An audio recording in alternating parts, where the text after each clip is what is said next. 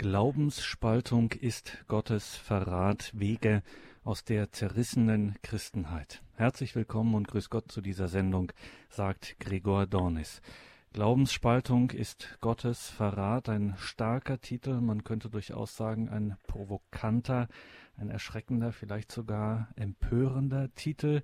Wir haben uns den nicht ausgedacht, sondern das ist der Titel eines Buches aus dem Jahr 2006, eines ebenso dramatischen wie konstruktiven und vor allem sehr ernst gemeinten Buch von keinem geringeren als Klaus Berger, dem Heidelberger Neutestamentler, einem der profiliertesten Schwergewichte der Theologie unserer Zeit, immer wieder auch querdenkend und unbequem. Glaubensspaltung ist Gottes Verrat, Wege aus der zerrissenen Christenheit. Wenn man hört, was Klaus Berger dazu zu sagen hat, wird man vom ersten Schreck, von der ersten Empörung vielleicht doch ziemlich schnell, ziemlich kleinlaut, nachdenklich und demütig. Das, was Klaus Berger dazu zu sagen hat zu diesem Thema Ökumene, das dürfen Sie sich heute auf gar keinen Fall entgehen lassen. Professor Berger nennt sich selbst eine ökumenische Existenz und was er zur Zerrissenheit der Christentümer, zur Glaubensspaltung und vor allem zu den Wegen heraus zu sagen hat, das scheint doch auf weite Flur ziemlich einmalig zu sein. Wir sind jetzt telefonisch mit Klaus Berger verbunden. Grüße Gott nach Heidelberg, Professor Berger. Professor Berger, eine ökumenische Existenz, so nennen Sie sich selbst. Kurz zum Hintergrund, Sie waren als ein Katholikprofessor an einer evangelischen Fakultät der ehrwürdigen Fakultät der Uni Heidelberg. Anfang des Jahrtausends löste das dann eine heftige Debatte in der deutschen Öffentlichkeit aus, die wir hier jetzt nicht wieder aufrollen, nur damit man grob den Hintergrund äh, kennt.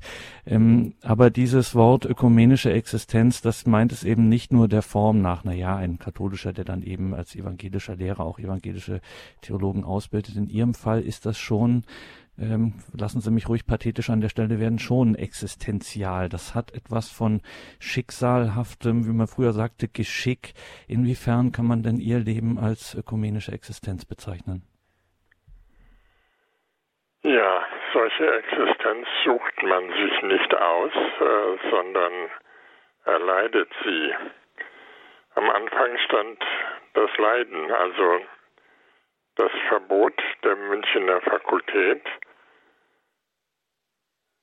durfte nicht Priester werden. Das wurde meinem Bischof mitgeteilt, weil ich irrgläubig sei, nämlich heretisch. Ich hatte in meiner Doktorarbeit, die da zur Diskussion stand, behauptet, Jesus sei Jude gewesen und Jude geblieben. Er hätte das Alte Testament nicht zerstören und das Judentum nicht abschaffen wollen. Das fand die Fakultät so gravierend, dass sie gesagt hat, dieser Mensch darf auf keinen Fall Theologie lehren, er darf noch nicht einmal Priester werden. Als Antwort darauf bin ich dann nach Holland ausgewandert, wo die Ökumene weit fortgeschritten war, ein bisschen zu weit, wie mir nachher erschien, und es im Grunde genommen in einer theologischen Fakultät wie in Leiden egal war, ähm, zu welchem Bekenntnis man sich rechnete. Ich wurde dann 1974 nach Heidelberg zurückberufen und ähm, niemand hat ähm, gefragt, äh, ob ich nun reformiert oder lutherisch wäre. Anderes kam sowieso nicht in Frage. Und ähm, ich habe das ist eigentlich meine ökumenische Existenz hier in Heidelberg gewesen, als Katholik, ohne ähm, katholische Dogmen lächerlich zu machen oder zu schwächen, sondern ganz im Gegenteil. 40 Jahre lang hier Neues Testament gelehrt. Und erst am Ende hat man bemerkt, äh, dass ich doch katholisch sei. Aber das war vorher niemandem aufgefallen. Ich selber ähm, habe jeden Morgen um 8 Uhr Vorlesung gehalten und das auch den Leuten verkündet. Wenn mich jemand gefragt hat, welcher Konfession ich angehöre, habe ich immer gesagt, ich bin Exilkatholik. Ähm, die Münchner Fakultät hat mich ins Exil geschickt, also in die Verbannung. Und ähm, als Exilmensch ähm, gewinnt man natürlich und vermisst man natürlich seine Heimat besonders. In der Vorlesung, wenn ich nicht weiter wusste, habe ich den Studenten Sätze aus der lateinischen Liturgie an die Tafel geschrieben, die ich alle, die ganze lateinische Liturgie konnte ich auswendig nach dem Messbuch. Und die Studenten haben sich immer gefreut darüber. Es war ein bisschen anders als bei den anderen Kollegen.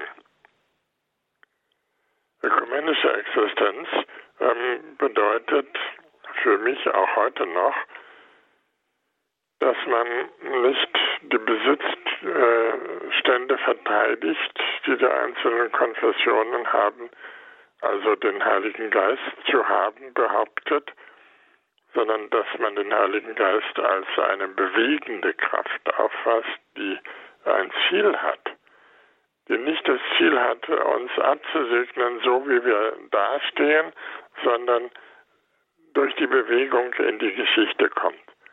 So habe ich den Heiligen Geist immer verstanden. Ähm, das war äh, in Heidelberg auch ziemlich selten, denn Heidelberg war ja die Stadt des Heidelberger Katechismus und reformierter Bekenntnisse. Und gerade bei diesen reformierten Bekenntnissen war natürlich die Kluft zum Katholischen besonders groß. Aber ich habe mich äh, dadurch eigentlich nicht abschrecken lassen. Und die Studenten haben eigentlich auch nichts vermisst. Ähm, Im Gegenteil, meine ähm, immerhin 70 promovierten Doktoranden und Doktorandinnen ähm, sind alle ähm, freundlich zumindest gegenüber der katholischen Kirche eingestellt und einzelne, eine ganze Reihe sogar, sind Ordensleute oder Priester geworden. Glaubensspaltung ist Gottesverrat, unser Thema heute in dieser Sendung. Wir sind verbunden mit dem Heidelberger Neutestamentler Professor Klaus Berger. Das war eine Bucherscheinung Glaubensspaltung des Gottesverrat, Wege aus der zerrissenen Christenheit aus dem Jahre 2006, Professor Berger. Das war eine sehr ernste, durchaus aber auch sehr konstruktive Kritik am ökumenischen Stand der damaligen Zeit. Wie gesagt, auch konstruktiv. Sie zeigen ähm, Wege auf aus dieser zerrissenen Christenheit. Jetzt ja, ein gutes Jahrzehnt später. Wie sieht da nach Ihrer Einschätzung nach die Situation aus? Hat sich prinzipiell äh, etwas daran geändert?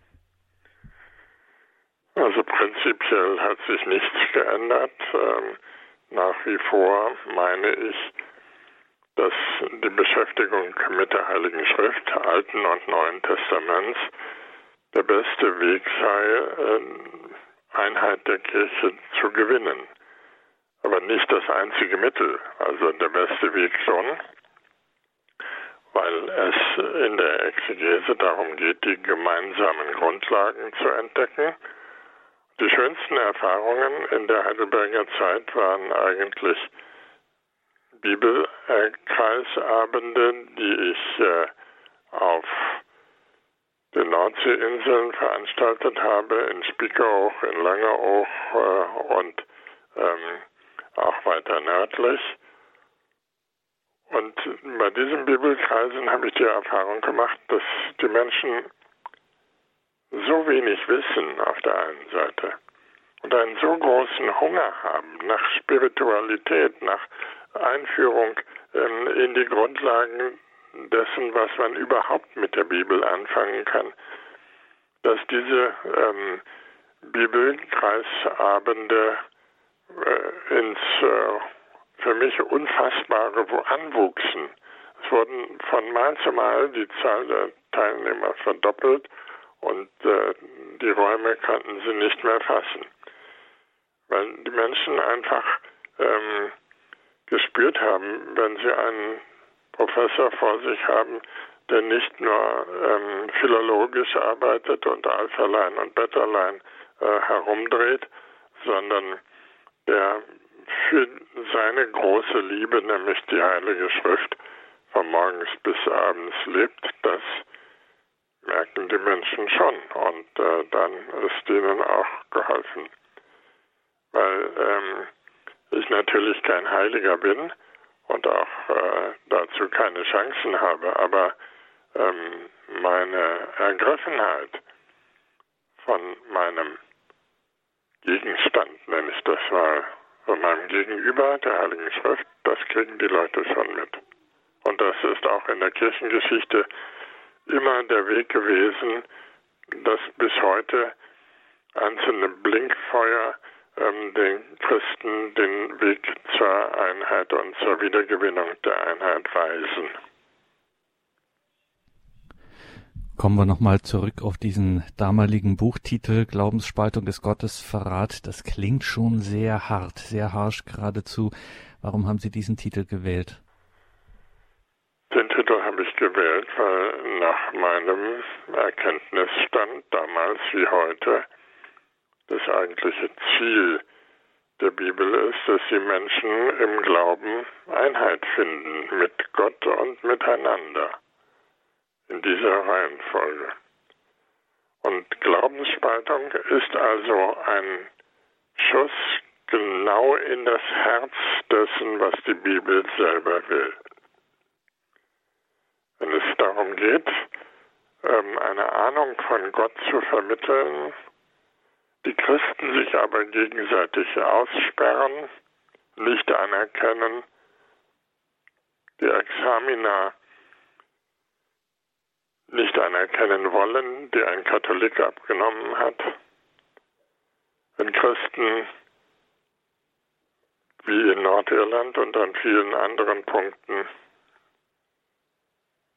die Verschiedenheit der Konfessionen zum Anlass nehmen, jede Art von Aggression auszutragen, dann ist das genau die Widerlegung des Christentums, die sich der Teufel wünscht. Immer wenn Christen streiten, das haben meine Studenten bei mir gelernt, immer dann trinkt der Teufel Champagner.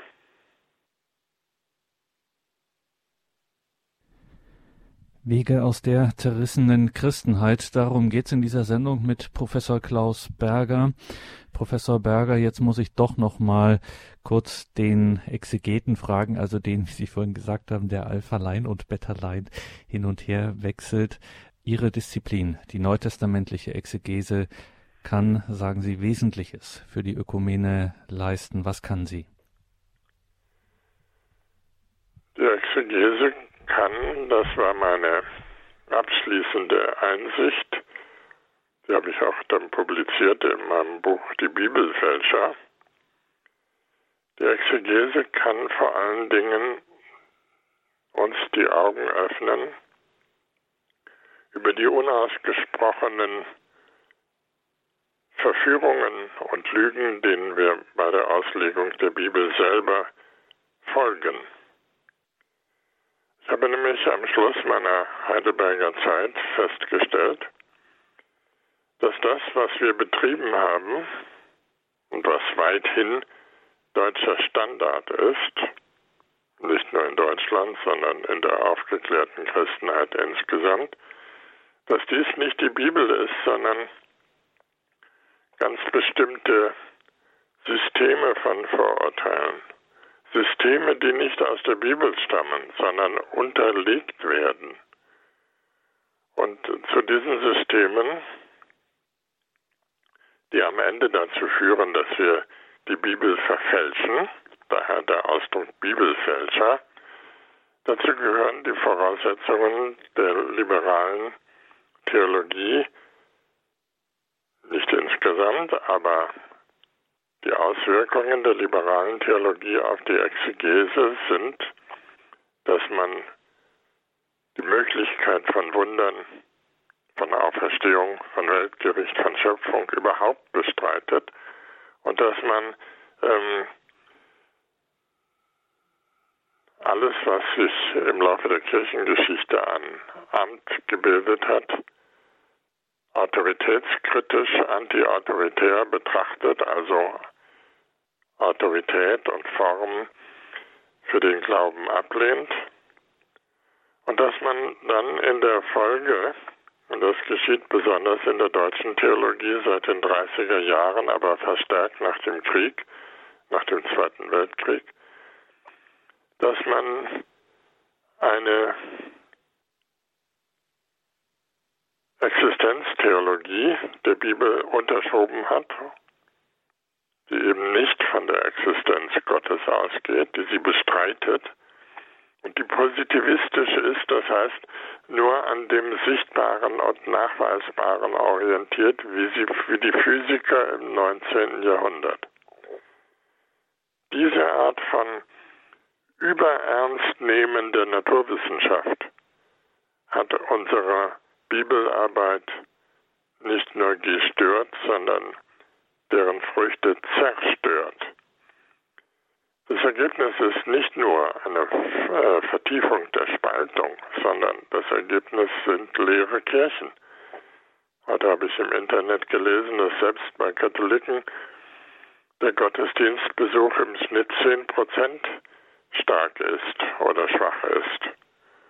Dann sagen die Leute, es ist immer noch besser als beim Fußballspiel. Aber es geht doch um Religion und die Frage ist, wie kann es zu einem solchen Verfall von Religion kommen?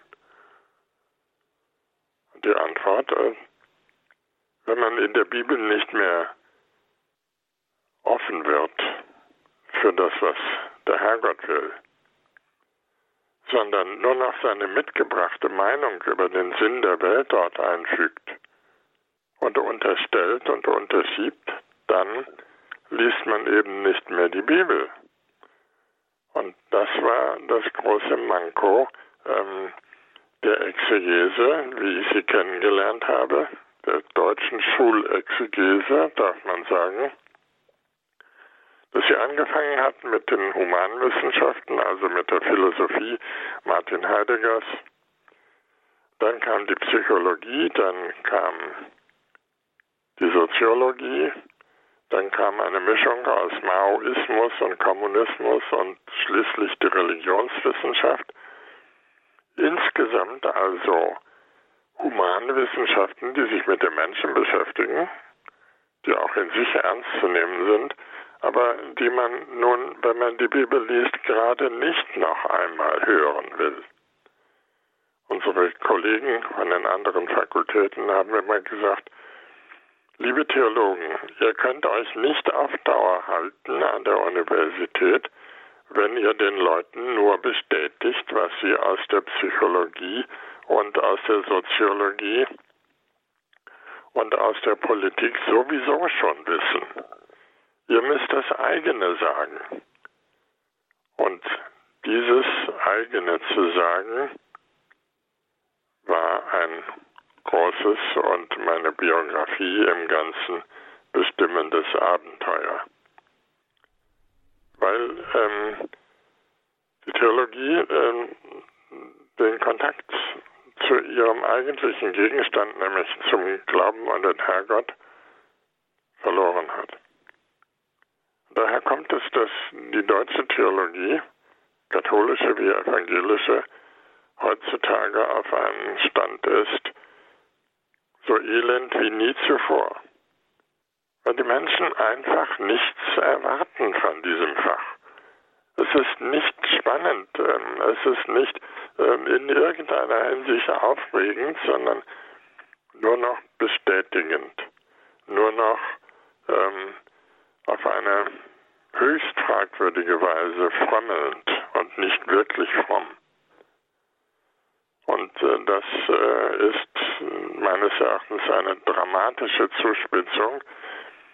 Nur an den Rändern gibt es das äh, noch, dass man in der Theologie auf den Herrgott selber hört und darauf auch überhaupt eingeht, dass man nicht ständig meint, die Bibel korrigieren zu müssen, sondern sich von der Bibel korrigieren lässt. Das war der Hauptansatz in der Exegese in den vier Jahrzehnten Heidelberg, dass die Wissenschaft der Exegese mit historischen und philologischen Mitteln versucht hat, der Bibel irgendwie aufs Feld zu rücken, sie fertig zu machen, sie zu korrigieren, sie zu verbessern, ähm, von dem Kopf auf die Füße zu stellen, damit es dann angeblich wirklich stimmt. Und das war eine grundsätzliche Fehleinschätzung. Und ähm, in den ersten Jahren bin ich dieser Einschätzung auch gefolgt. Das will ich gerne zugeben.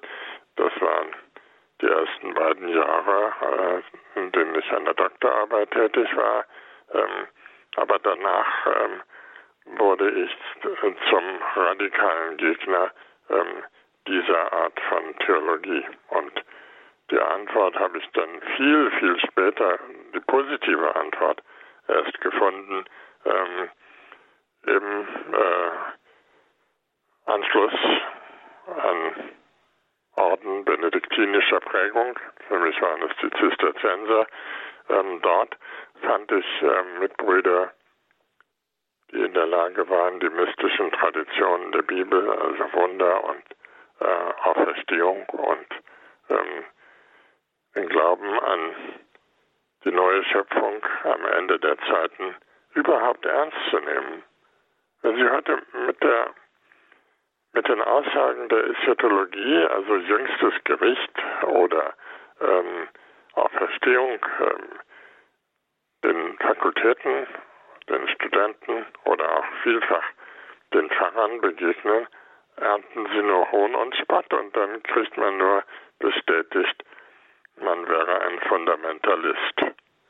Es hat neulich jemand in der Deutschen Bischofskonferenz den Vorschlag gemacht, man solle doch mal Herrn Berger einladen für einen Vorschlag in der Bischofskonferenz. Und da war die Antwort, nein, der ist Fundamentalist. Ein paar dieser fundamentalistischen Anschauungen haben Sie gerade vernommen.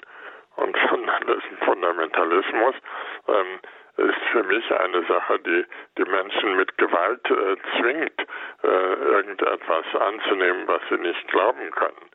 Das lag mir völlig fern. Ähm, schließlich haben 70 Leute bei mir promoviert, von denen eine Reihe katholisch geworden sind, aber äh, die, der Schnitt, die meisten sind äh, tapfere evangelische Dekane und Dekaninnen geworden, ähm, die ähm, stolz eigentlich auf das sind, was sie im Heidelberger Studium gelernt haben.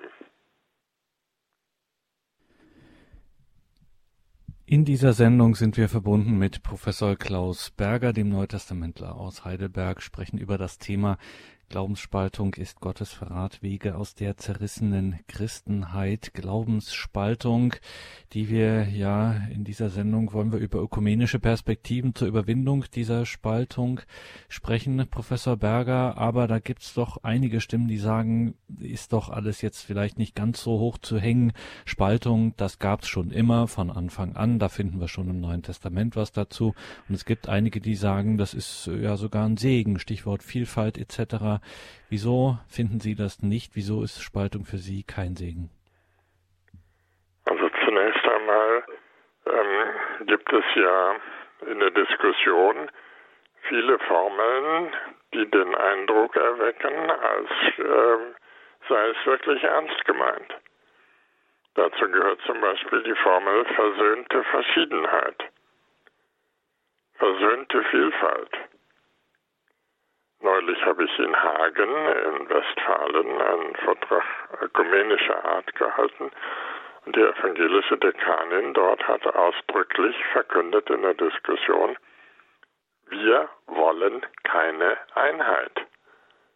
Wir wollen keine Einheit. Wir wollen ähm, so akzeptiert werden, wie wir sind was ich natürlich nur unterstreichen kann. Menschen soll man akzeptieren, wie sie sind und nicht auf Gedeih und Verderb umtrimmen. Ähm, aber der Ausdruck versöhnte Vielfalt stört mich, weil wir dieses auch im Parkhaus haben. Da parken die einzelnen Autos nebeneinander, ähm, sind vielfältig, haben verschiedene Marken, aber es bewegt sich nichts das ist gerade der Sinn des Parkhauses, dass sie dort in Ruhe nebeneinander stehen. Oder man sagt, ähm, die Vielfalt hat Chancen. Ähm, gucken Sie doch auf die Chancen der Vielfalt. Dann sage ich, das ist eine Formel, die wir übernommen haben aus dem Marketing. Einer meiner Verwandten ist äh, Verkaufsleiter bei, bei Lidl. Ähm, und er sagt, äh, vielfältig muss das Angebot sein. Und dann können die Menschen sich ja bedienen. Das ist äh, doch nicht der Sinn eines Christentums, sich aus vielfältigem Angebot zu bedienen. Ich bin Theologe geworden, weil ich ein verbindliches Leben wollte und weil ich ähm, meine, dass es ähm, im Christentum ein, um eine Hoffnung geht, um eine Hoffnung vor allem und nicht um ein Absegnen einer vermeintlich marktförderlichen Vielfalt. Also ähm, für mich ist, ähm, in dem Buch habe ich das vorgeschlagen, das Bild der Rosette entscheidend. Die Rosette hat ein Zentrum und auf dieses Zentrum, meist ein kleineres rundes äh, Segment, sind die einzelnen Segmente der Rosette hingeordnet. Und die einzelnen Konfessionen sind für mich solche Segmente einer Rosette. Das Ziel wäre also nicht, wie man das mal versucht hat, äh, zum Beispiel, dass die äthiopischen Christen, die in der Mehrzahl nicht römisch-katholisch sind, das Ziel wäre nicht, diesem Menschen einen lateinischen Gottesdienst beizubringen. Das hat man versucht zur Zeit des italienischen Kolonialismus in Äthiopien. Ähm, und das ist mit Recht jämmerlich schiefgegangen weil man das äthiopische Christentum so wie es seit 1600 Jahren besteht, achten und ehren muss und soll. Und genauso ist es mit allen Christentümern im christlichen Osten, die jetzt alle jedes nacheinander vom Islam bedroht sind. Das Bild der Rosette würde gerade diesen verschiedenen Kirchen, also den Syro-Malabaren und den Äthiopiern und den Kopten, die die wichtigste größere Gemeinschaft sind, ein Miteinander geben, ohne sie zu kolonialisieren, ohne zu sagen, ihr müsst aber ähm, die genau den Heidelberger Katechismus übernehmen oder ähm, den Denzinger. Die haben ihre eigene Geschichte und ähm, für mich ist die entscheidende Frage, ähm, wie es möglich ist, überhaupt im Christentum Einheit darzustellen, wo doch die Verschiedenheit wichtig ist. Und Sie haben ganz recht äh, mit Ihrer anfänglichen Frage, ähm, ist es nicht so, dass äh, der Kampf um die Einheit von Anfang an zum Christentum dazugehört. Auch im Neuen Testament gibt es ja schon 13 verschiedene Theologien. Sie sind nicht alle über einen Kamm zu scheren, sondern ähm, man hat gelernt, im Laufe der Jahrhunderte sie liebevoll einzeln zu entdecken. Dass Paulus ein anderes Christentum hat als die Offenbarung des Johannes das Johannesevangelium ein anderes Christentum ähm, darstellt als das Evangelium nach Markus.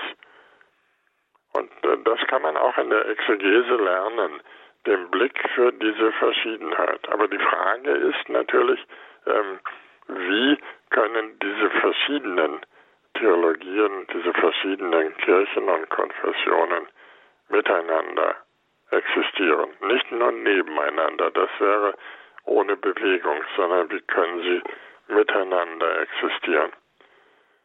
Hier könnte ich Ihnen ein Erlebnis erzählen aus äh, der Gemeinschaft der Christusträger aus Meißen. Die Christusträger sind ein sehr radikaler evangelischer Orden mit Mitgliedern, die ehelos leben, und die unglaublich mutig sind, denn die Christusträger ähm, aus dem Kloster Triefenstein, da sind sie ansässig, sind die einzigen Christen, die sich über lange Zeit bereit erklären, die Aussätzigen in Afghanistan zu versorgen. In Kabul gibt es seit, schon seit ähm, der Zeit der russischen Dominanz ein, ein Spital, in das äh, Menschen eingeliefert werden, die Lepra haben. Also eine ansteckende und tödliche Form von Aussatz. Die Frage ist, wer möchte diese Menschen pflegen? Antworten natürlich niemand, denn niemand will mit der Aussicht leben, übermorgen zu sterben. Aber die Leprakranken müssen versorgt werden. Das tun die ähm, evangelischen Christen von Triefenstein ganz selbstverständlich, weil sie einen sehr starken Glauben haben an nicht nur an die Dinge, auf die wir hoffen, sondern besonders auch an Liebe und Auferstehung und den Zusammenhang. Und auf diese Menschen bin ich eines Tages getroffen bei einer Tagung in Meißen ähm, und äh, da stand unten an der Haustürklingel Christusträgergemeinschaft ähm, gemeinsames Gebet ab 6 Uhr morgens. Obwohl ich an der naheliegenden Akademie ähm, Vorträge zu halten hatte, bin ich um 6 Uhr morgens dorthin gegangen und dann auch zu allen anderen ähm, Gebetszeiten dieser braven Leute. Und ähm, es war deshalb ein so heftiges Erlebnis und ich erzähle äh, gerne davon, weil dort an der Einheit und Einigkeit miteinander kein Zweifel bestand. Wir haben uns nicht gestritten über die Verbindlichkeit von irgendwelchen dogmatischen Aussagen, sondern es war so klar, dass das Gebet die Anbetung Jesu Christi uns eint und dass radikale Liebe der einzige Weg ist, dem zu entsprechen, dass es äh, mich, obwohl es nur drei Tage waren, ähm, ständig begleitet hat. Es kann gelingen, das Gemeinsame und Tragende ähm, im Christentum ganz stark zu machen. Und das geschah dort äh, zusammen mit diesen Christusbrüdern im Lobpreis des einen Gottes, im Lobpreis Jesu Christi. Das ist das, was Menschen wirklich eint. Sonst verfallen sie nur wieder auf ähm, die bekannten Verschiedenheiten. Sonst wird gesagt, aber zwischen Luther und Zwingli und Luther und Ignatius von Loyola und ähm, zwischen Bonhoeffer und ähm, Bultmann und äh, anderen gab es doch äh, heftige Unterschiede. Der eine hat oft den anderen für einen Atheisten erklärt. Ich muss gestehen, das ist mir peinlich und egal.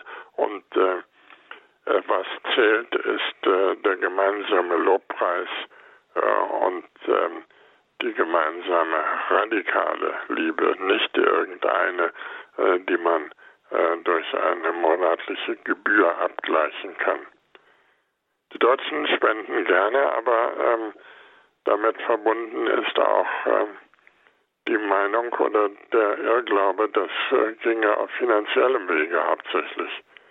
Es geht nicht hauptsächlich auf finanziellem Wege, sondern ähm, indem man gemeinsam betet.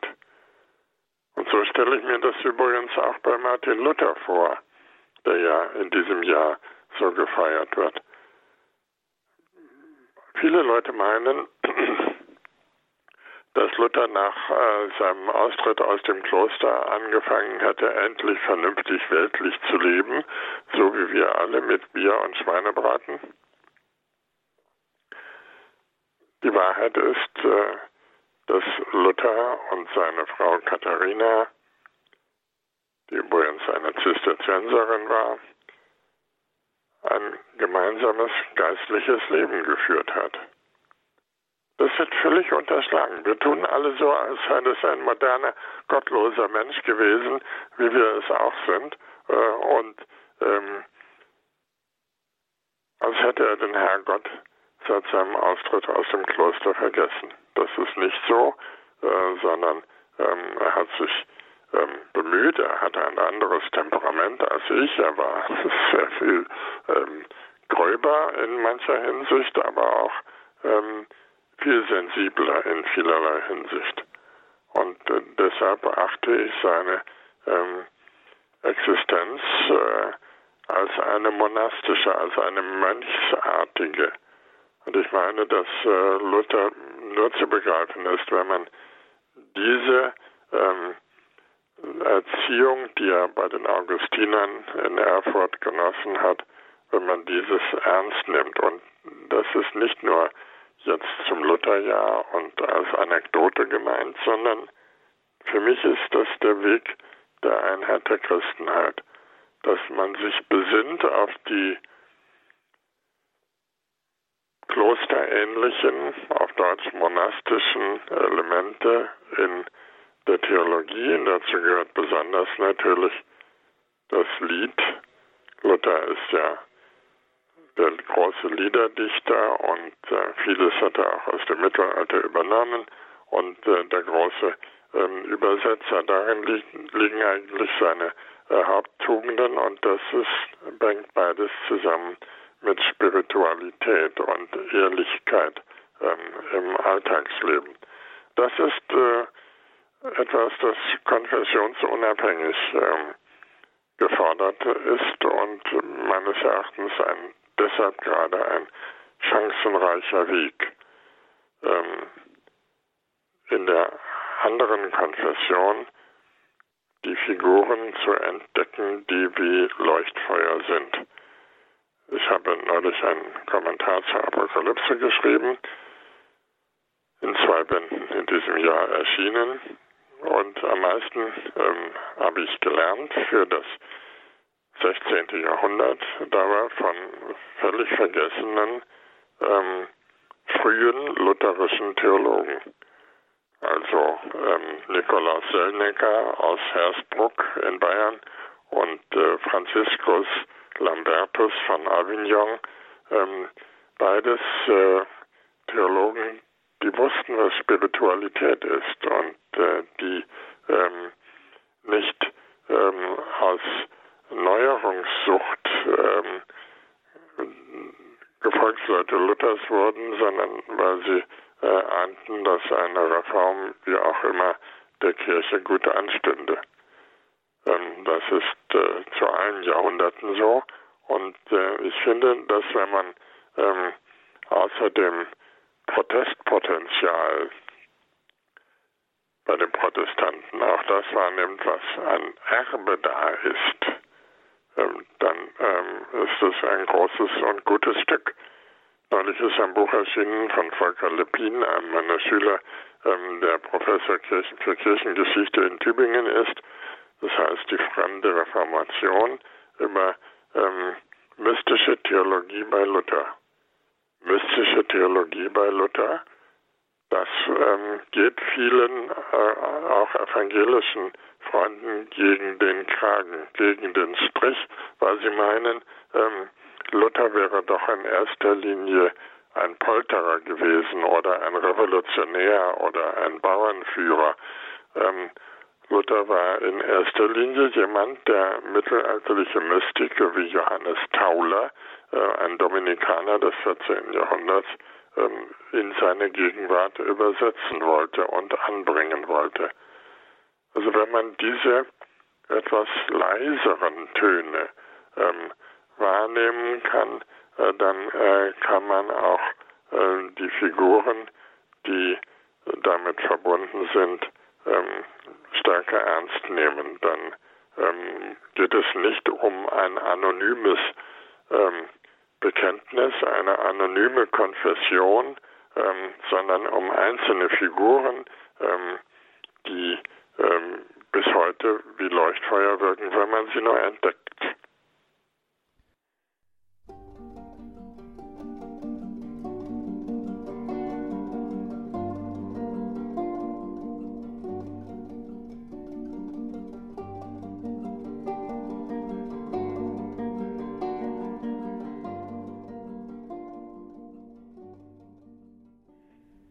Wege aus der zerrissenen Christenheit, die Wege aus der Glaubensspaltung, das interessiert uns heute an diesem Abend in dieser Sendung. Wir sind verbunden mit Professor Klaus Berger, Neutestamentler aus Heidelberg und dass wir das Ganze sehr ernst nehmen, das haben wir hier schon mitbekommen. Professor Berger, Sie haben vorhin nochmal, um dabei noch zu bleiben, zwei Personen, zwei leuchtende Personen erwähnt aus der Reformationszeit, die sich der Reformation angeschlossen haben die man, Namen, die man heute nicht mehr kennt, Nikolaus Sellnecker und Franz Lambert von Avignon. Vielleicht bleiben wir nochmal bei diesen beiden, wenn wir schon an die erinnern. Was ist das Besondere nochmal bei diesen beiden Theologen?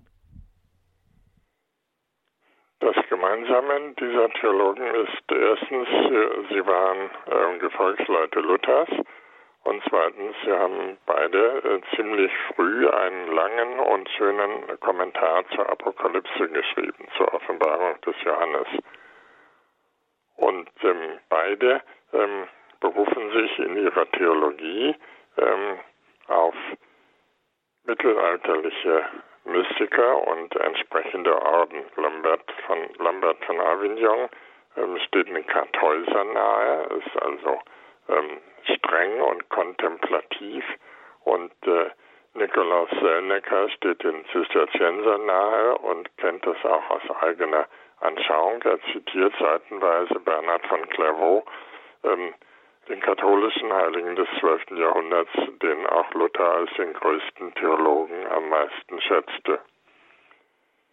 Diese Menschen wieder zu entdecken ähm, bedeutet, die haben beide auch auf Deutsch geschrieben, ähm, bedeutet, ähm, dass man Reformation nicht nur als einen Personenkult äh, betrachtet, äh, sondern so äh, wie äh, katholische Heilige äh, auch im katholischen Bereich gelten als äh, Menschen, die auf Christus weisen und die Jesus Christus in bestimmter Hinsicht widerspiegeln.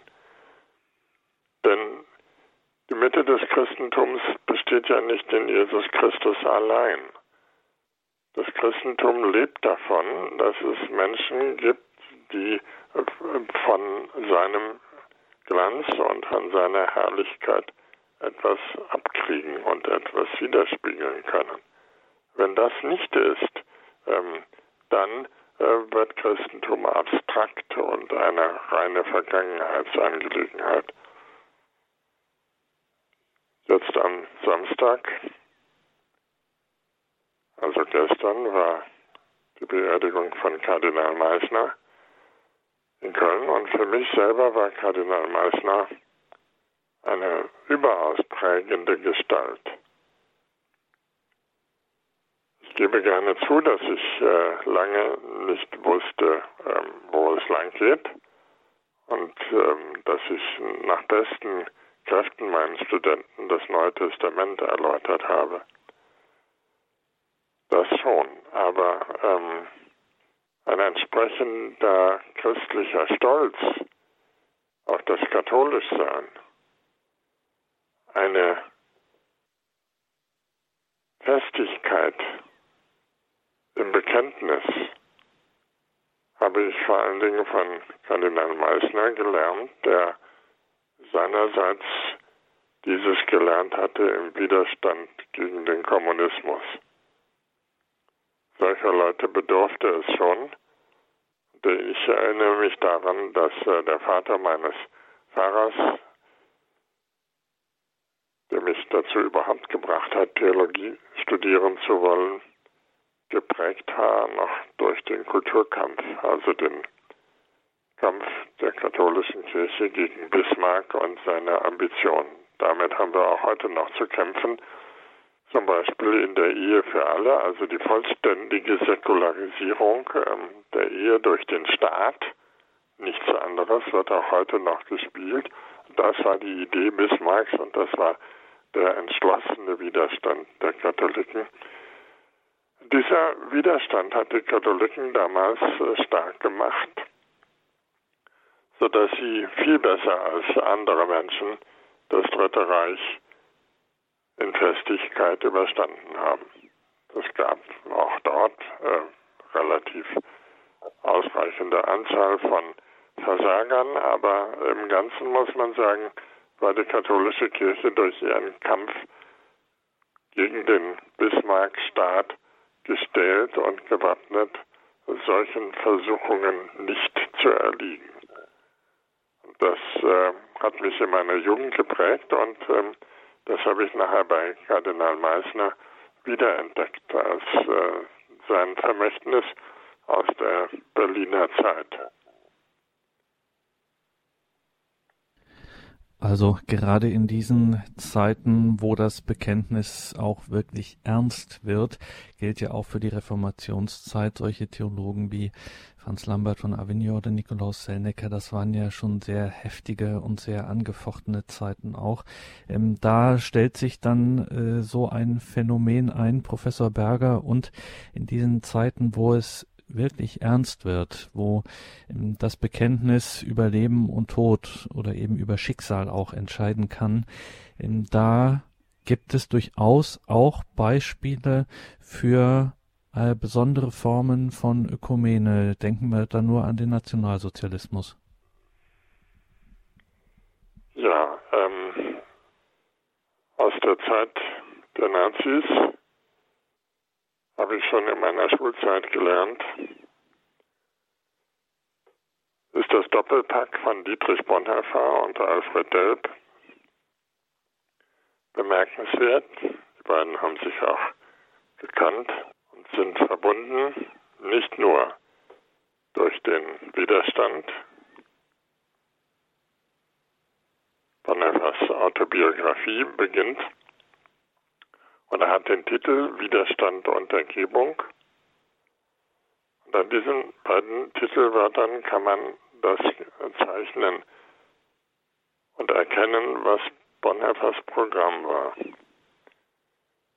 Widerstand gegen den schleichenden Unglauben, gegen alle Formen von Atheismus, von Ersatzreligion und Diktatorenkult.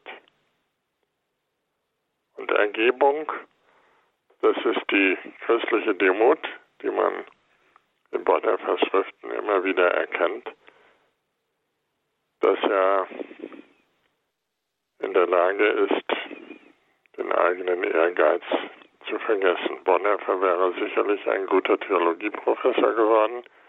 Ähm, es war ihm nicht vergönnt, aber Trotzdem wirkt er wie kein zweiter. Und als vor ein paar Jahren mein Pastoralkolleg in der DDR verboten wurde, auch von der dort herrschenden evangelischen Kirche, sind wir in ein Pfarrhaus ausgewichen und die Leute haben gesagt, die Pfarrer, über 30 Pfarrerinnen und Pfarrer, es ist wie zu Bonhoeffers Zeiten.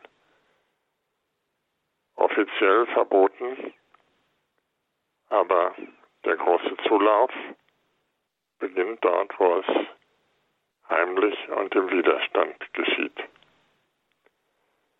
Das hat mich sehr geehrt und sehr gefreut und ähm, der Kreis dieser Pastoren besteht bis heute. Wir haben unsere nächste Gemeinde, unser nächstes gemeinsames Pastoralkolleg, so nennt man das, im Oktober. Und der Leiter dieses Pastoralkollegs war über 20 Jahre lang der Vater von Angela Merkel, nämlich der alte Horst Kassner. Ist inzwischen verstorben aber ich habe ihm, weil er ähm, wirklich zwar spät, aber aufrecht äh, gegen das Regime aufgestanden ist und mit tiefer Nachdenklichkeit habe ich ihm mein Buch über die Theologiegeschichte des Urchristentums gewidmet. Und bei Alfred Delp, dem Jesuiten,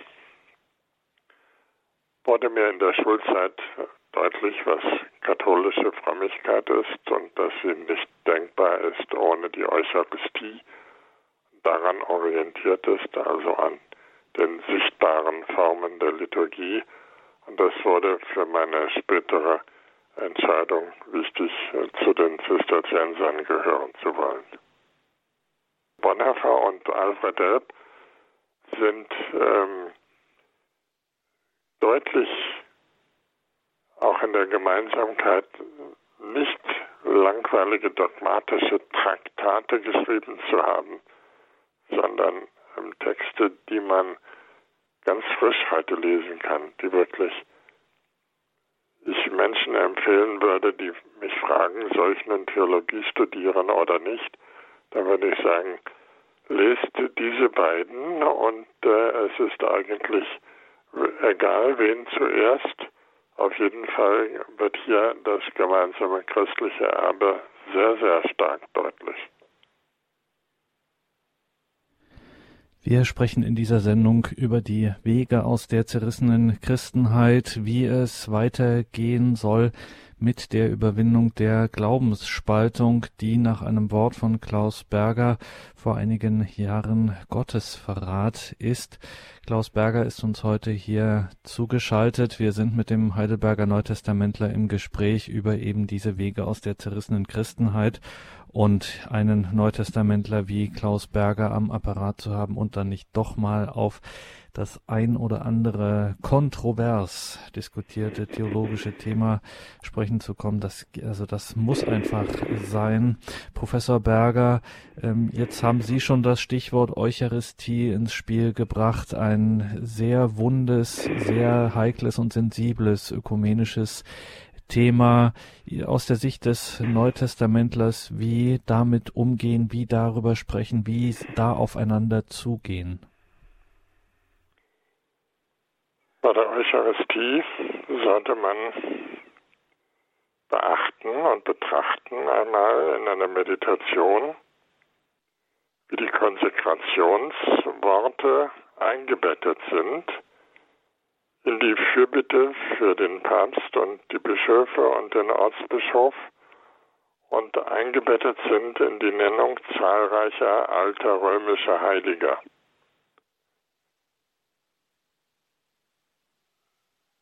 Die Konsekration funktioniert nämlich nur in einer Kirche, die mit sich einig ist. Es gibt ein schönes Wort im Neuen Testament und in den neutestamentlichen Apokryphen, dass das Erbetene dann gewährt wird, wenn man übereinstimmt. Matthäus 18, Vers 19 bis 20. Wo zwei übereinstimmen, wird ihnen das, worum sie bitten, zuteil. Sie können dann Berge und Bäume versetzen. Und Übereinstimmung heißt, so ähnlich wie dann bei dem Glauben, wer glaubt, der kann Berge und Bäume versetzen.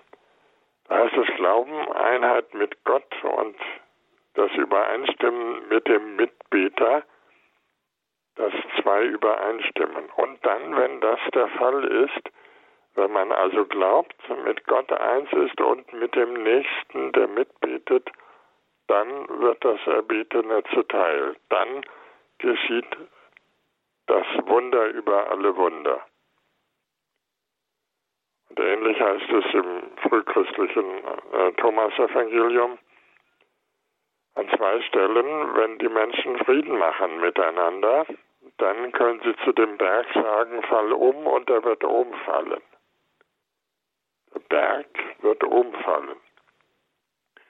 Vor meinem Fenster erhebt sich der Geisberg in Heidelberg und wenn ich, das meint Jesus mit diesem Wort, wenn ich Frieden mache und zu dem Berg sage, fall um, dann wird er das tun. Jesus redet drastisch mit diesem Wort, aber er beschreibt das, was wir eigentlich ersehnen, nämlich große Wunder, das Wunder des Friedens. Und Jesus sagt, Das, worum ihr betet, wird euch zuteil, wenn ihr euch nur eins seid. Das ist, um wieder auf die Messe und die Eucharistie zu kommen, der Sinn dieser Nennung von Menschen im Kanon der Heiligen Messe.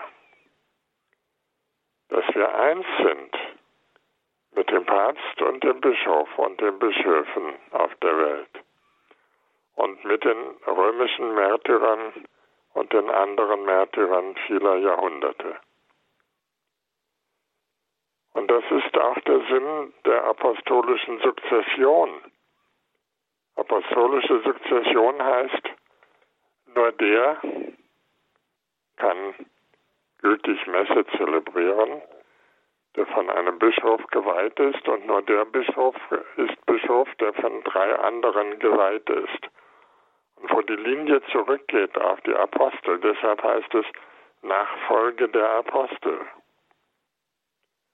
Und der Sinn ist dieser Nachfolge der Apostel und der Erwähnung des Bischofs und der anderen Bischöfe, dass wir das Menschenmögliche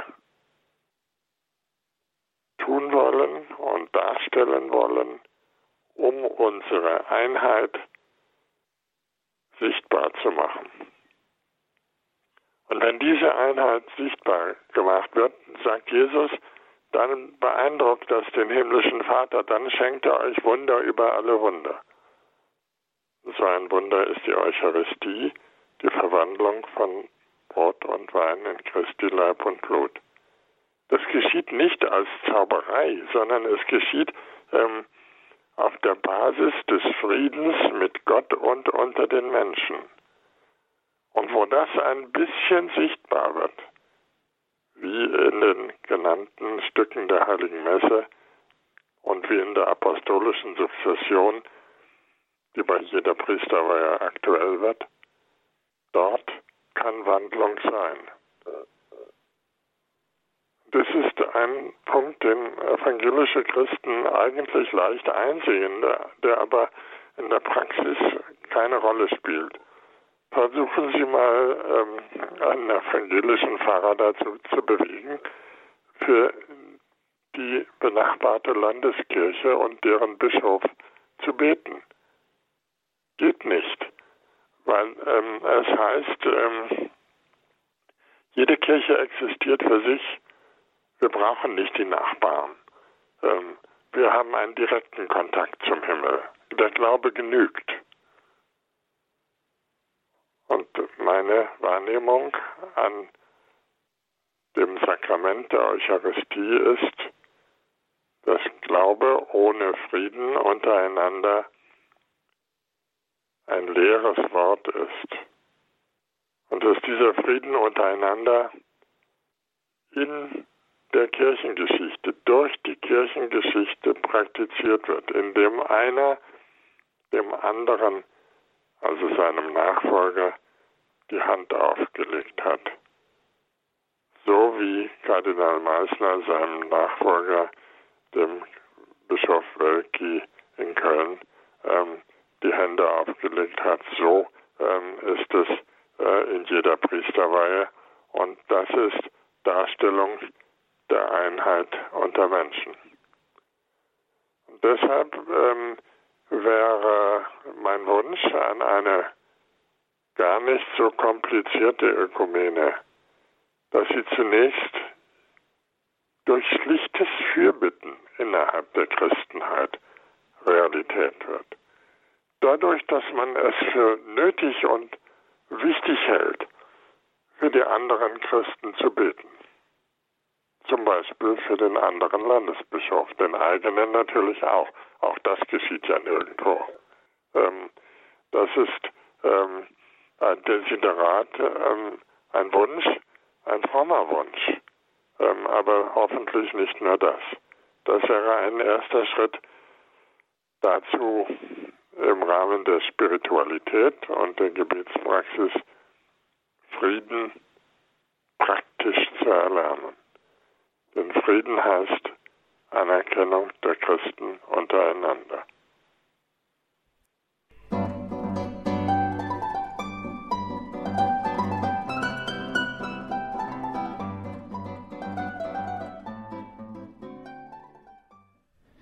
Das ist der Standpunkt am Sonntagabend heute mit Professor Klaus Berger aus Heidelberg. Unser Thema Glaubensspaltung ist Gottes Verrat. Es geht um die Wege aus der zerrissenen Christenheit. Die Leitungen sind voll. Ich sage noch einmal die Telefonnummer 089 517 008 008 und als erstes gehen wir zur Frau Gruben aus Mayen. Grüße Gott nach Mayen, Frau Gruben. Ja, grüß Gott und grüß Gott, Herr Berger, Professor Berger. Äh, ich habe also mit großem Interesse äh, zugehört äh, und ähm, ich bin also Benediktiner-Oplatin von der Abtei Maria Lach und ja. wir hatten auch ein Oblatentreffen und das gegenüber Martin Luther und ähm, da haben wir also auch darüber gesprochen, dass Martin Luther gesagt hat, sola gratiae. Und ähm, da fiel mir dann anschließend dazu ein, wer ist äh, äh, voller als voll der Gnaden als Maria. Und äh, Maria äh, ist durch den Engel gegrüßt worden, du bist voll der Gnade und äh, sie ist voll des Heiligen Geistes. Ähm, warum rufen wir gerade in diesem Jahr 100 Jahre Fatima nicht mehr Maria um Hilfe äh, äh, in der äh, Zusammenfluss äh, der äh, verschiedenen Religionen oder ähm, ja, Katholiken und äh, Protestanten. Und dann möchte ich noch dazu sagen, ähm, ich habe ähm, früher sehr der evangelischen Kirche nahegestanden äh, vor meiner Bekehrung. Und äh, ich bin zwar katholisch getauft, gefirmt und ähm, konnte aber damit überhaupt gar nichts mehr anfangen und bin dann oft in die evangelische Kirche gegangen und habe mich dort auch äh, mit äh, der Frau ähm, des äh, evangelischen Pastors befreundet. Und dort hatten wir auch mal ein Glaubensseminar. und das ist wirklich, ich muss heute noch darüber lachen, äh, das ging über Maria in der evangelischen Kirche. Und äh, da habe ich das erste Mal das Magnificat gehört und da habe ich gedacht, boah, was ist das denn für ein Gebet? Er stürzt die Mächtigen vom Thron und erhöht die Niedrigen. Die Hungernden beschenkt er mit seinen Gaben und lässt die Reichen leer ausgehen. Ich dachte, ja genau, das ist es. Das, danach hast du dein Leben lang gesucht. Und äh, ja, das wollte ich dazu sagen, äh, dass äh, Maria voll der Gnade ist und wir sollten Maria um Hilfe anrufen. Ja, das Dank. wollte ich sagen, Professor Berger. Dankeschön, Frau Gruben.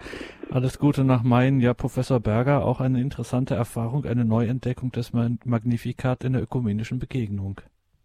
Ja, Luther hat einen äh, schönen Kommentar zum Magnifikat geschrieben. Ähm, der ist noch schöner als der vom heiligen Bernhard. Und ähm, Luther ist einer der größten Marienverehrer gewesen hat gesagt, man kann nicht oft genug das Ave Maria beten, ähm, und zwar wegen der Gnade.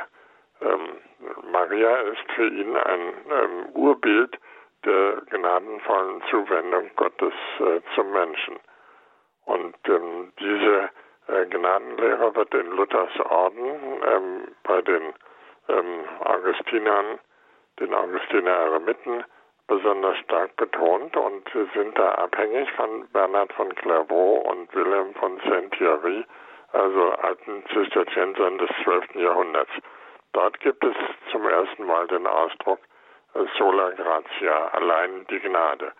Ähm, und Wilhelm von Saint-Thierry äh, hatte einen Kommentar zum Römerbrief geschrieben, äh, in dem der eigentlich unter diesem Motto steht und auf, in jeder, auf jeder Seite ähm, erfahrt, erfährt man etwas über die Gnade Gottes. Meine Frau und ich haben diesen Kommentar zum ersten Mal ins Deutsche übersetzt, weil es äh, so wichtig ist äh, zu sehen, dass äh, Luther hier einen frühen Kollegen im frühen Mittelalter hat.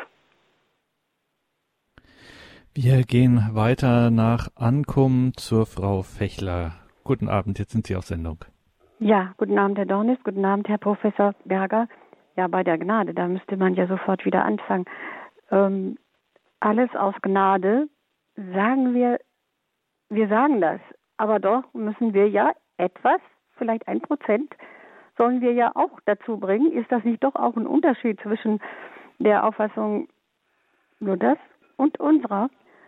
Auch das eine Prozent ist natürlich, kann man sagen, auch noch Gnade. Aber das ist jetzt was anderes. Ich wollte eigentlich ähm, Sie mal fragen, Herr Professor Berger, wie kommt es eigentlich, dass die Anglikaner, das ist ja nun auch, die haben sich ja auch getrennt unter Heinrich dem Achten, dass die äh, schämen, also wie können die denn eigentlich so froh sein, dass sie ähm, zurückgehen müssen auf Heinrich den, Heinrich den Achten, der ja geköpft hat, auch den heiligen Thomas Morus damals, der äh, wirklich kein Vorbild ist für die.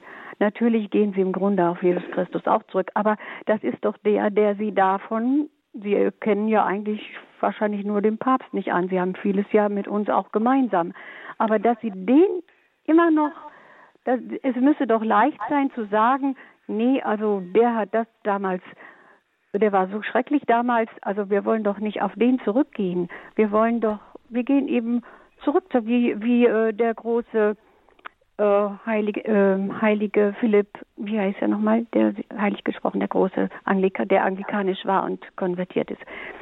Das verstehe ich nicht ganz. Dann muss ich nochmal sagen, um die Leprakranken kümmern sich ja heute auch ne, noch sehr, sehr viele. Ich war selber in Karachi da bei der Dr. Ruth Faun mal in Ferien und ich habe die bewundert. Da kamen ja sehr viele von Afghanistan rüber. Sie hat sie alle untersucht. Sie kam in dieses Krankenhaus, was sie auch gegründet hat, Marie Adelaide in Karachi. Und ähm, dann ähm, würde ich auch noch sagen, wir leben ja nicht alle von Bier und Schweinefleisch, oder? Ja, aber das Dankeschön. mit den Anglikanern. Wir, wir, trinken lieber Wein. Ähm, nee, wir trinken gar nichts. Zurück zu den Anglikanern. Heinrich äh, der Achte ähm, hat eine Stimmung aufgegriffen, die ganz genau so war wie beim Brexit. Ähm, deshalb hat er Erfolg gehabt, obwohl er ein schräger Typ war, wie Sie gerade ausgeführt haben. Ähm, hat sein, seine Lösung von Rom ähm, genau dieselben Grundlagen wie heute die Lösung von Brüssel dass die Engländer sagen, wir wollen unseren eigenen Laden wieder in die Hand nehmen und äh, auch wenn es uns äh, äh viele Milliarden kostet, äh, das ist äh, die Sache wert. Äh, der ähm, Heinrich VIII. ist also ähm, wirklich ein Vorläufer des Brexit, einer Stimmung, die mit Christsein eigentlich nicht viel zu tun hat, sondern mit Unabhängigkeitsdrang.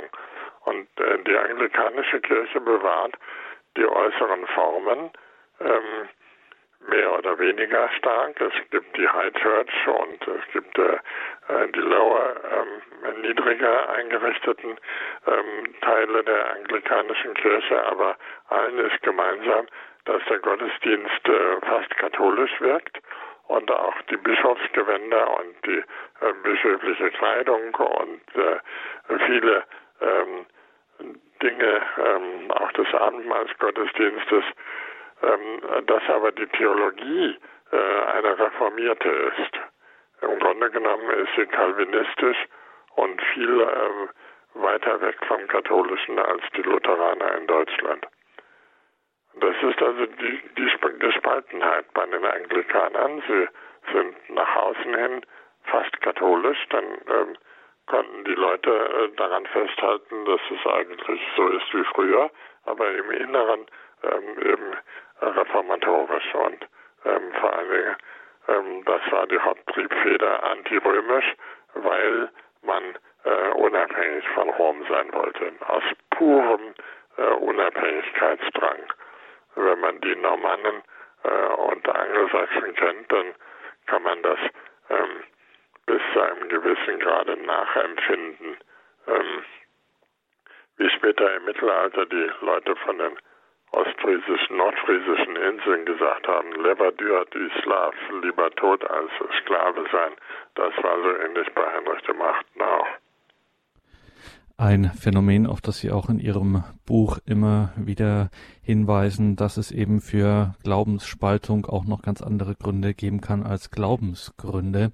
Danke, Frau Fechler, alles Gute nach Ankommen. Wir gehen weiter zur Frau Kupper. Ich sehe jetzt nicht, von wo aus Sie uns anrufen. Frau Kupper, verraten Sie uns das noch. Guten Abend. Ja, schönen guten Abend oder guten moin. Abend. Das wird Herrn Professor Dr. Klaus Berger wahrscheinlich etwas vertrauter sein. Wir kennen uns persönlich und zwar 2016 habe ich ihn morgens angesprochen auf Langeoog. Er kam mir bekannt vor. Da hat er sich seine Morgenzeitung besorgt. Und ich hatte noch mal einen kurzen Gruß vor Weihnachten hingeschickt. Vielleicht habe ich ja Glück, dass er sich noch dran erinnert. Äh, Aber ja, natürlich die Begegnung in Langeoog äh, habe ich noch in Erinnerung und in diesem Jahr sind wir ab nächster Woche äh, wieder dort. Na, das ist ja wunderbar. Also Vielleicht folgendes. Sind Sie dann auch gerade zufällig da. Ja, Sie können sich an mich erinnern, eventuell, ja. ne? So, und zwar folgendes. Äh, ich hatte eine hochgradig schwer krebskranke Tochter. Die hat zwei kleine Kinder gehabt. Ich bin mehr evangelisch geprägt, aber in keiner Kirche mehr zugeordnet. Und zwar habe ich Gastfrauen gehabt, die sind sehr katholisch und die haben die ganzen Jahre jeden Tag für mich gebetet und meine Tochter ist gesund, ich bin auch gesund, ich hatte auch viel mit Krebs zu tun. Also man wird ja nach fünf, sechs Jahren gesund geschrieben. Und dann habe ich von Diepholz ging das los als Dankeschön. Ich habe etwas ganz Wunderbares, Wunder, Wunder, Wunderbares erlebt. Und zwar von Diepholz aus bin ich nach Lourdes gefahren mit dem Malteser und dem Kölner Lourdes-Verein. Und dann habe ich hier auf Langeoog, habe ich jeden Tag in der katholischen Kirche, Sie werden das auch kennen, da ist eine wunderschöne Glasikone von den heiligen Vincent. Und ich wusste nur, meine Tochter ist katholisch verheiratet und die Kinder werden auch katholisch erzogen. Oh, wenn zwei oder drei in meinem Namen zusammen sind, dann werde ich bei euch sein. Und dann stand ich vor dem Tabernakel und habe gebetet zum heiligen Vincent, Mutter Gottes, sie möchten und so weiter und so fort. Jedenfalls habe ich das große Wunder erlebt in Lourdes. Ich habe, das ist auch meine Frage Eucharistie, ob das so ist oder ob sich da was verändert hat. Ich war in Lourdes und habe mir immer einen Segen geben lassen bei diesen ganzen Prozessionen und hatte einmal Glück. Da war ein, der ist sehr bekannt, Dr. Markus Hoffmann. Bei dem waren dann die eucharistischen Obladen alle. Neben ihm stand ein älterer Priester, der war aber blind. Ich mit Tuch und Kreuzzeichen und Machen. Äh, ich wollte einen Segen haben, habe sehr viel Verwirrung angerichtet und bin dann aus der Kirche rausgegangen und habe zu meinem Umfeld gesagt, nee, ich glaube, ich hole mir lieber irgendwo, wo ich einen Priester sehe, meinen Segen. Äh, sonst gibt das nur durcheinander. Die wissen nicht, was ich meine. Ich habe aber sichtbar nichts verkehrt gemacht. Und dann war ich auf diesem großen Vorplatz und da saß ein Priester, dann bin ich hingetappelt und habe gefragt, ob ich einen Segen kriegen konnte. Und er sagt, ja, das mache ich und wir machen es auch gerne. Ich habe meinen Segen bekommen. Frau Kupper, es fällt mir ganz schwer, da jetzt hineinzugehen, ja, aber uns läuft die Zeit davon. Ja, haben Sie noch eine haben konkrete wir uns Frage? unterhalten und ich komme jetzt zum Punkt. Äh, meine Frage ist, also nach wie vor Evangelische können nicht zum Segnen, wohl aber nicht an dieser Abendmahl-Eucharistie teilnehmen. Also den, den Segen ähm, bekommen ja sogar unsere Hunde und Katzen und evangelisch ist normal auf jeden Fall. Ähm, und äh, die Teilnahme an der Eucharistie ähm, bezieht sich auf äh, den Glauben auf dem Kölner Weltjugendtag hat ähm, Papst Benedikt den Menschen gesagt, wenn ihr dieselbe Auffassung habt von Eucharistie wie wir Katholiken, dann könnt ihr da auch hingehen. das ist, ähm, hängt mit dem zusammen, was ich vorhin gesagt habe, dass Eucharistie ähm, nicht für meinen eigenen Seelenfrieden da ist, sondern ein Zeichen der Einheit in der Kirche von Anfang an und mit allen äh, und mit allen Bischöfen bis hin zum Papst. Dankeschön nochmal, Frau Kupper. Alles Gute nach Langeoog, wo Sie sich vielleicht dann auch wieder begegnen werden. Jetzt gehen wir von den ostfriesischen Inseln, also vom Nordwesten Deutschlands, gehen wir jetzt weiter südlich, nämlich genauer nach Bamberg zur Frau Selig. Die wartet schon eine geraume Zeit. Jetzt sind Sie dran. Guten Abend. Grüß Gott nach Bamberg. Grüß Gott, Herr Dr. Berger. Und zwar, wir haben einen Priester bekommen 1955, der kam von, von der evangelischen Pfarrei von Riau und, und er ist als katholischer junger Priester dort eingesetzt worden. Und er ist zu uns gekommen nach Schönbrunn.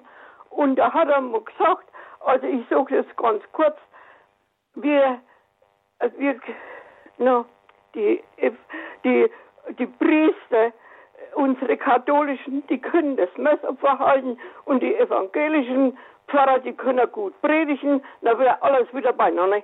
Auf ja, so einfach, so einfach ist es leider nicht. Äh, es ist äh, das andere nicht nur eine Ergänzung, ähm, sondern eine bestimmte Art von Frömmigkeit. Und äh, die hat verschiedene ähm, Aspekte, verschiedene Punkte.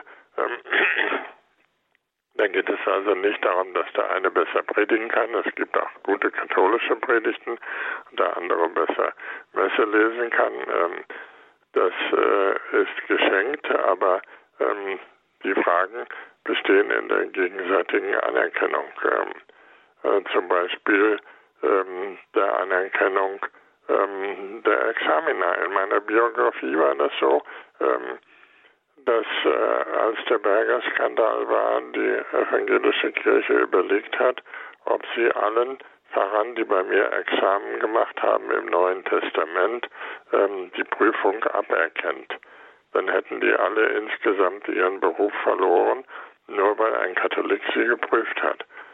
Ähm, das nur als Beispiel dafür, dass das Misstrauen und äh, der unbegründete Hass ähm, die Art und Weise ist, wie der Teufel sich mit Vorliebe einmischt in die ähm, Ritzen, die zwischen den einzelnen christlichen Konfessionen bestehen. Ähm, nutzt, der Teufel nutzt jede Differenz aus, äh, um zu sagen, wäre nicht Hass doch besser als Liebe. Und äh, wir Menschen sind schwach und lassen uns darauf ein. Und das äh, ist mein Kummer ähm, dass sich so wenig bewegt, ähm, weil wir dem Hass und Misstrauen zu viel Raum geben. Ein wichtiges Thema, das sicherlich auch eine eigene Sendung wert wäre. Ich bitte um Verständnis und um Ihre Nachsicht, Frau Selig, dass wir jetzt ganz schnell noch weitergehen müssen zum Herrn Tierolf, der so geduldig gewartet hat und jetzt bei uns auf Sendung ist. Grüße Gott nach München, Herr Tierolf. Grüß Gott, Herr Professor. Ich darf mich kurz vorstellen. Ja. Ich stehe kurz vor dem 90. Bin in München in der Kirche Karl Borromäus. Ja. Ich darf Ihnen, zunächst darf ich mich bei Ihnen bedanken für den herrlichen Vortrag. Um einen Satz nur dazu zu sagen, Herr Professor, Sie sind ein Geschenk. Sie müssten noch öfters kommen. Aber was ich eigentlich zum Vortrag noch sagen wollte. In unserer Kirche St. Karl Borromäus wird zusammengeführt mit Heiligkreuz, beide katholischen Kirchen. Wenn da der Pater Michael für den Kardinal Marx, Marx betet, dann betet er gleichzeitig laut für den evangelischen Landesbischof Bedford Strom. Dies zu hören wird Sie vielleicht freuen. Dankeschön. Danke, Herr Tirolf. Danke ja. auch. Der Herr Bedford Strom hat bei mir studiert und ist von daher ähm, nicht der geborene Kämpfer gegen katholische Kollegen. Dankeschön nach München. Alles Gute dorthin. Glaubensspaltung ist Gottes Verrat. Uns bewegten heute in dieser Sendung mit Professor Klaus Berger die Wege aus der zerrissenen Christenheit. Es ist einiges zur Sprache gekommen, unter anderem auch Hinweise auf Bücher etc. Das haben wir natürlich alles im Infofeld zu dieser Sendung. Ich sage es nochmal, zum einen natürlich der jüngst erschienene Apokalypse-Kommentar, die Apokalypse des Johannes in zwei Bänden, erschienen im Herder Verlag von Klaus Berger. Das Buch Die Bibelfälscher wurde auch erwähnt, bei Padloch erschienen und auch noch eine Empfehlung, eine Lektüre-Empfehlung. Volker Leppin, Kirchengeschichtler an der Uni Tübingen. Er ist Schüler von Klaus Berger und hat ein bemerkenswertes Buch geschrieben, Die fremde Reformation, Luthers mystische Wurzeln. Professor Berger, danke, dass Sie sich heute Abend die Zeit genommen haben, dass Sie hier Rede und Antwort standen. Und wir wollen natürlich aus dieser Sendung, in der wir so viel Positives schon gehört haben, mehr als man vielleicht denken mochte, bei der Ankündigung dieser Sendung auch auf ein Motiv eingehen, das man so eigentlich nicht hört. Sie nennen das in Ihrem Buch von 2006 das jetzt leider nur noch antiquarisch erhältlich ist. Diesem Buch Glaubensspaltung ist Gottesverrat sprechen Sie zum Ausklang des Buches von einer Ökumene der Herrlichkeit. Das müssen Sie uns noch erklären, was dahinter steckt, der Ökumene der Herrlichkeit. Ja, dahinter steckt äh, eine Stelle aus dem Johannesevangelium. In Johannes 17, 22 heißt es, sagt Jesus, ich habe ihnen, den Jüngern die Herrlichkeit, die du, Gott Vater, mir gegeben hast, weitergegeben, damit sie eins sind, wie auch wir eins sind. Ich bin eins mit ihnen und du bist eins mit mir, dann wird auch ihre Einheit vollkommen sein. So kann die Welt erkennen, dass du mich gesandt und sie geliebt hast, wie du mich geliebt hast. Zitat Ende geht also darum, dass Menschen nur wenn sie eins sind, Christen nur wenn sie sich immer wieder auf den Weg zur Einheit machen, dass sie nur dann glaubwürdig sind. Jesus sagt das schon, ähm, so kann die Welt erkennen, dass du mich gesandt und so geliebt hast. Ähm, es geht ähm, um die Herrlichkeit, so heißt es hier ausdrücklich, die Jesus von Gott an die Menschen weitergegeben hat. Und diese Herrlichkeit ähm, ist nicht ein, ein äußerlicher äh, Lichtglanz, sondern ist äh, die Realität der kräftigen Liebe. Sagt Klaus Berger, mit dem wir heute in dieser Standpunktsendung im Gespräch waren, zu Wegen aus der zerrissenen Christenheit. Vielen Dank, Professor Berger. Bis zum nächsten Mal. Auf Wiederhören.